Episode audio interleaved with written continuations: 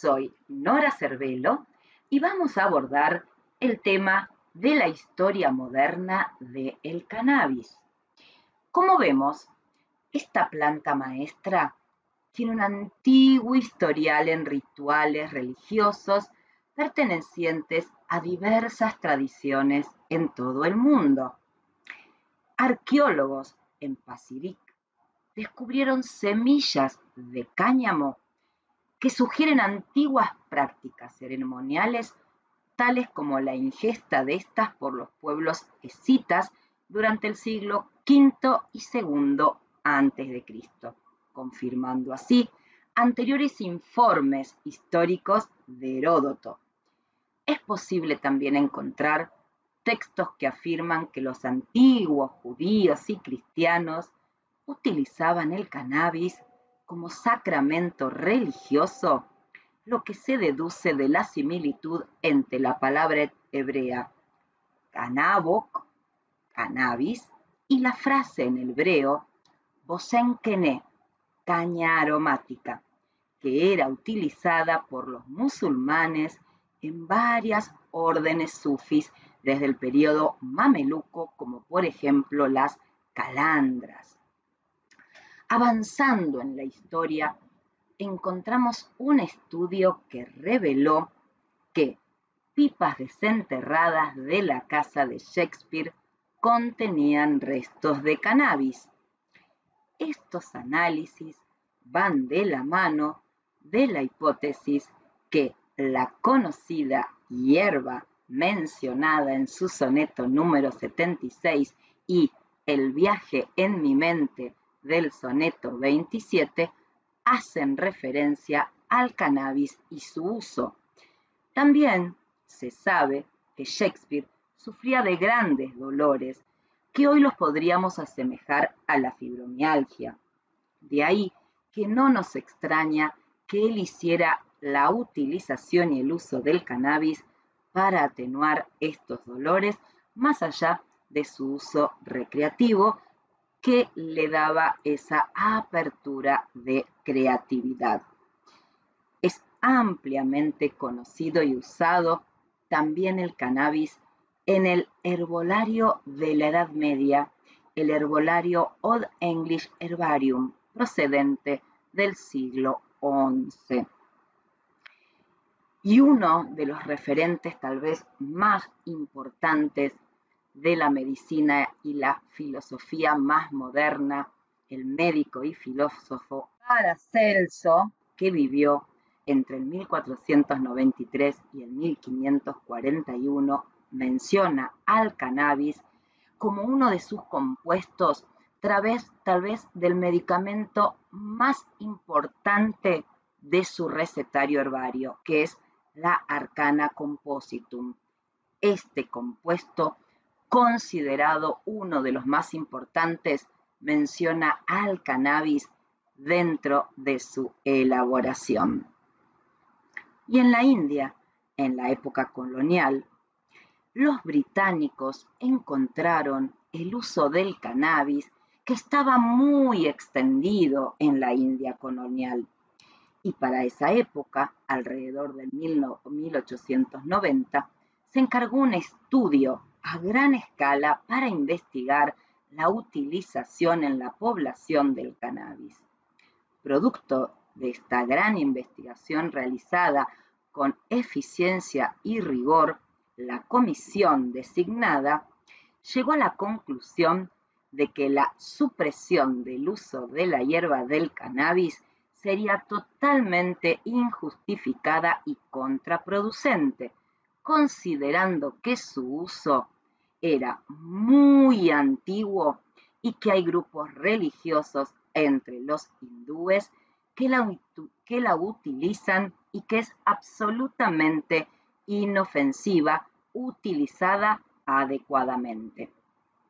Estas conclusiones que emanan del informe de la Comisión de Cáñamo Indio de 1894 se llevó a cabo hace más de 100 años y hoy sigue siendo relevante y válida. Así, el cáñamo sigue estando disponible hoy día en la India en los siglos XX y XXI. En la religión hindú se cree que el cannabis ha sido creado y ha sido traído por el dios Shiva y que tiene fuertes lazos con el elixir de la vida que aporta y regala Shiva para una salud plena y una vida más allá del cuerpo y la materia.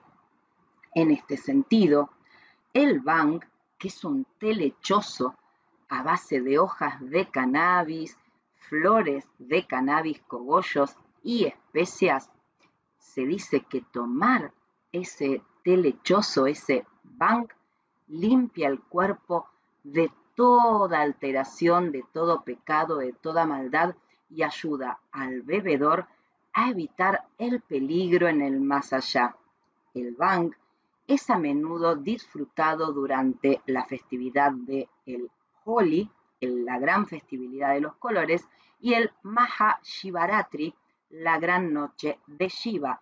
Hoy día el bang es tan común que si vas por las callecitas de la India vas a poder encontrar puestos callejeros con licencias del gobierno expendiendo este té tan particular en la vía pública. A mediados del siglo XIX, el interés médico por el consumo del cannabis comenzó a crecer en Occidente. El cannabis era uno de los ingredientes secretos de los llamados medicamentos patentados.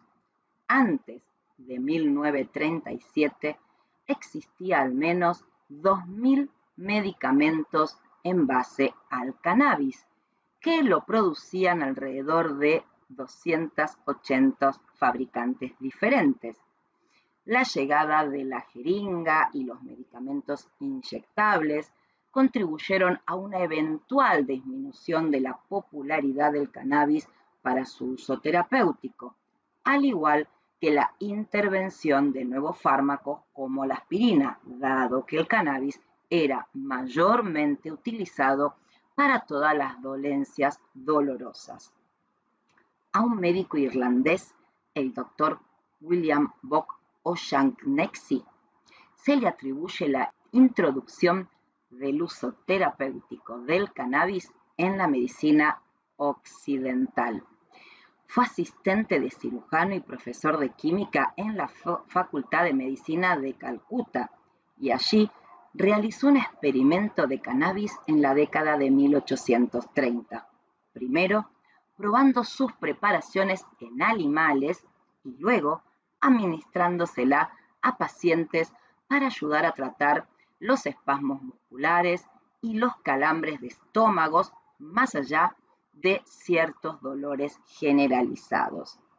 La investigación médica y científica comenzó con médicos como Ollangesi y Moro de Tours, quienes lo usaban para tratar la melancolía, las migrañas, también para ayudar a, a dormir, como analgésico y también como poderoso anticonvulsivo y antitérmico. Las autoridades de Calcuta introdujeron varias leyes que exigían que las mezclas que contenían cannabis que no se vendían con receta médica debían marcarse con etiqueta de advertencia según las llamadas leyes de intoxicación. A principios del siglo XX, en la zona escandinava, una empresa, la Maltosa Escandinava, producía una bebida a base de cannabis, maltos cannabis, y estaba ampliamente disponible en la zona de Dinamarca y Noruega. Promocionado como una excelente bebida para el almuerzo, especialmente para niños y jóvenes, el producto ganó premio en la Exposición Internacional Danvers de 1894. Una enciclopedia sueca de 1912 afirma que el cáñamo europeo, la materia prima de malto sugar, casi carecía de efectos narcóticos. Maltos Cannabis se promocionó con un texto solamente donde indicaba una alusión de un riesgo por su alto contenido de azúcar maltosa, sin hacer ninguna alusión al cannabis, solo advertía el alto contenido de azúcar. Otro uso muy generalizado antes de 1920 era el uso del cannabis fumado para reducir la presión intraocular. En 1955 se describieron los efectos antibacterianos en la Universidad Palaki de Olomouc. Desde 1971 se cultiva cannabis para su investigación científica en dos grandes campos bajo la autorización y la autoridad de esta Universidad de Palaki de Olomouc. Los extractos de cannabis se utilizaron luego en el hospital universitario como cura fundamentalmente para las aftas. Y en 1973, el médico Todd Mikirayake avivó el debate sobre el cannabis como una medicina cuando publicó Marihuana o Marihuana Medical Papers. Esta investigación informó que la presión intraocular que causa ceguera en pacientes con glaucoma planteó la hipótesis de que este fármaco prevenía la ceguera en los pacientes fármaco tipo colirio en base de cannabis.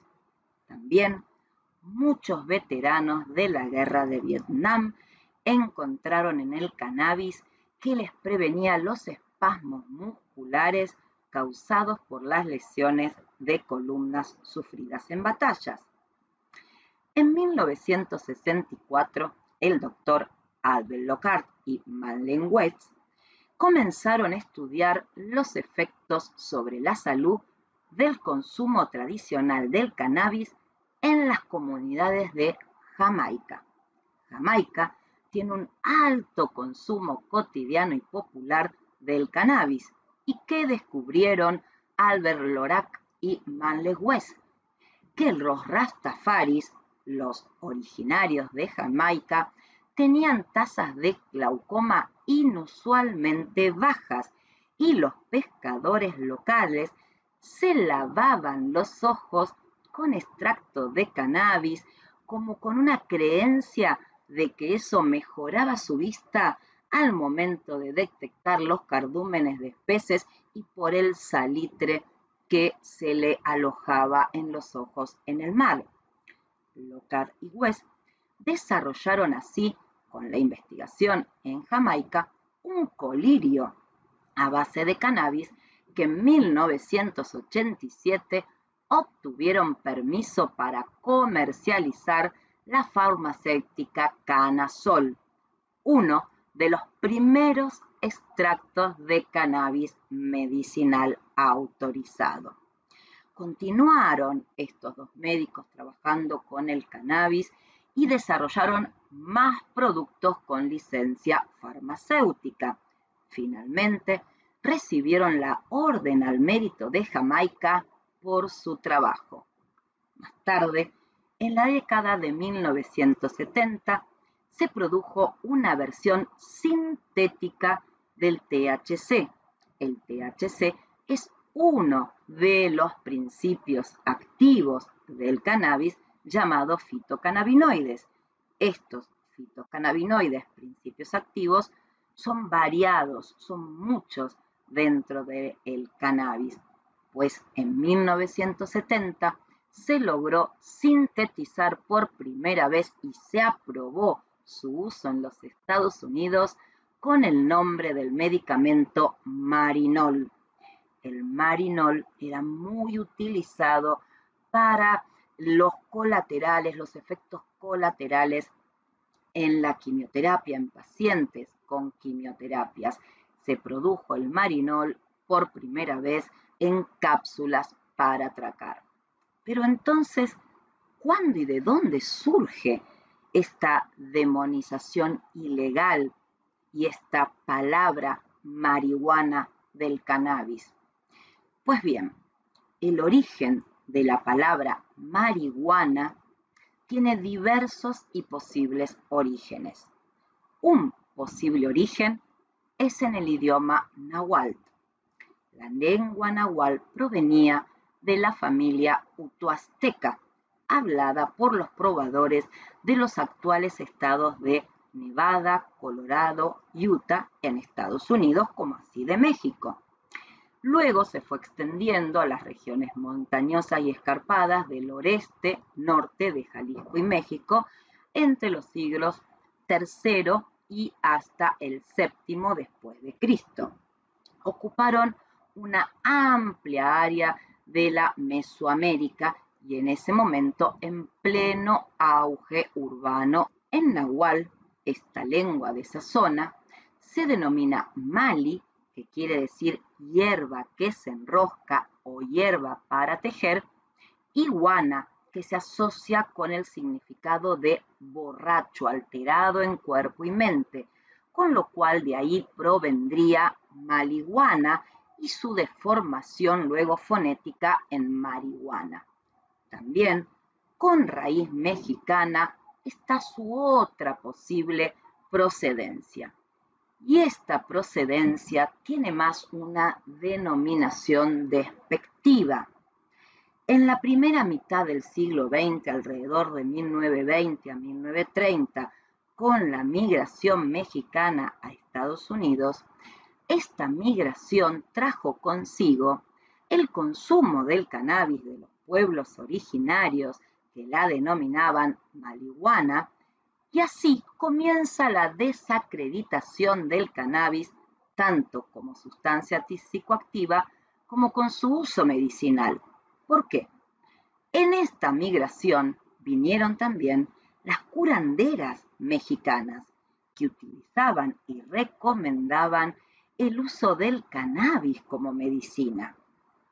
Estas mujeres, en su mayoría, se llamaban María o Juanas. Estados Unidos tenía una lucha interna entre la utilización y la legalización y la demonización del cannabis, pero fue Harry Hansinger quien comenzó una campaña propagandista en contra de los mexicanos, inmigrantes, artistas, marinos y negros que fumaban el cannabis empezó una embestida contra bohemios, músicos, músicos del jazz, migrantes, marinos, artistas. Argumentaba que un cigarrillo de cannabis, marihuana, llamado porro, le daba a estos oscuritos que se creyeran mejores que los blancos.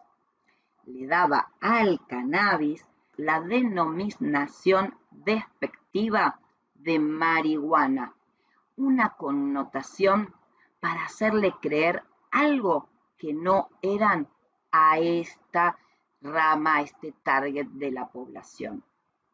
Así también difundía que la marihuana hacía que las mujeres blancas buscaran relaciones incestuosas con los negros, basado en desinformación y racismo, se empezó a utilizar este argumento en el cine, los medios, para transmitir el mensaje y hacerlo popular y público. Fue así que el eslogan, el, logo de la marihuana te vuelve loco y te lleva a cometer crímenes, era el discurso visual en revistas, cómics, libros, películas que avalaban este discurso. Así, otra posible opción en donde nace el término de marihuana. El nombre original de la planta marihuana es cáñamo, es decir, todo el cannabis es cáñamo y viene, entre otras posibles acepciones de canubum, forma vulgar del nombre clásico que es cannabis, que viene del griego y a su vez del tracio. La palabra cannabis es una palabra de raíz proto-indoeuropea. Una lengua protolengua o lengua reconstituida es la reconstitución probable de lenguas originarias de varios grupos de lengua. Esto es la denominación proto-indoeuropea. Esta raíz nos ha proporcionado una serie de evoluciones fonéticas para la palabra cannabis, como así el cáñamo, entre los que podemos encontrar la palabra chekpa conopi, la palabra hebrea canubus, la inglesa cannabis. Siguen siendo objetivos de debate los linajes etimológicos de algunos nombres modernos para el cannabis y el cáñamo. Por ejemplo, no está claro si el nombre hebreo canubus, que es posible predecesor de cambos o cambros, se deriva de la palabra griega antigua cannabis o viceversa. Sin lugar a dudas, la palabra moderna de cannabis procede directamente del término latín cannabis, que a su vez proviene directamente del griego.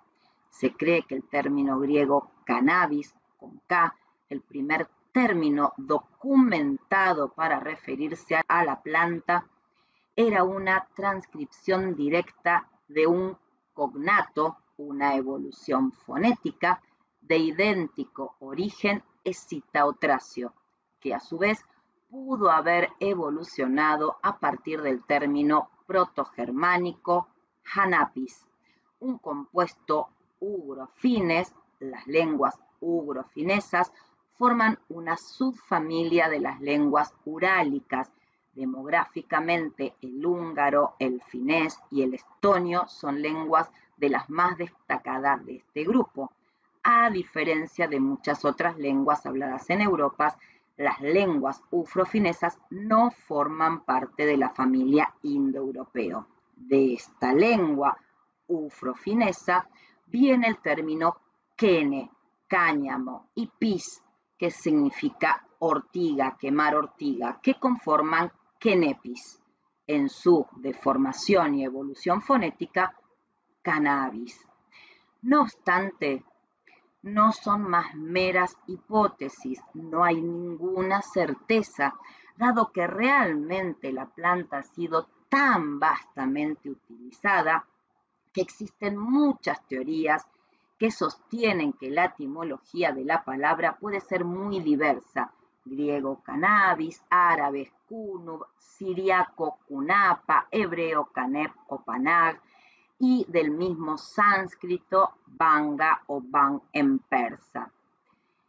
Etimológicamente, lo que significa la palabra cannabis realmente no tenemos una exactitud, dado que realmente son muy diversas las, poblaciones y muy dispares y durante demasiados miles de años que se ha transitado y se han trascendido la palabra y la denominación de cannabis en distintas poblaciones, en distintas regiones, en distintos idiomas y para distintas descripciones, con lo cual no parece muy claro poder dar con exactitud su origen, pero sin duda resulta bastante complicado ver su origen etimológico, no así la utilización y la diversa relación de el cannabis con la salud,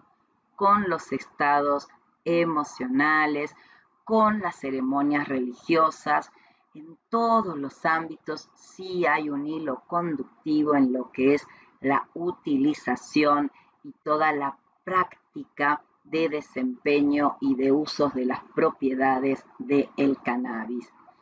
La palabra moderna inglesa hemp, cáñamo, así como la palabra holandesa hanep, la alemana Hanf y la escandinava Ham, provienen de la raíz que deriva del Hanapis, decir, son todas derivaciones y evoluciones fonéticas de esta misma eh, raíz, de esta misma palabra que va derivando. Cristóbal Colón, en sus viajes a América, trajo una variedad muy importante de productos derivados de esta planta, 20 toneladas de velas en base de cannabis, redes y cuerdas producidas por la fibra del cáñamo. Más tarde, Hernán Cortés, conquistador de los aztecas, pide que traigan cáñamo a lo que denominó la Nueva España. Las culturas prehispánicas que conocían desde hace tiempos ancestrales la utilización de muchas plantas, sus usos y propiedades, ya tenían al cannabis como una de sus plantas sagradas. Otra gravísima consecuencia de la embestida represiva del de, eh, estudio del cannabis fue la dificultad de avanzar en lo que son las investigaciones científicas del uso medicinal del cannabis con todo su potencial que ahora está siendo redescubierto este uso milenario del cannabis medicinal.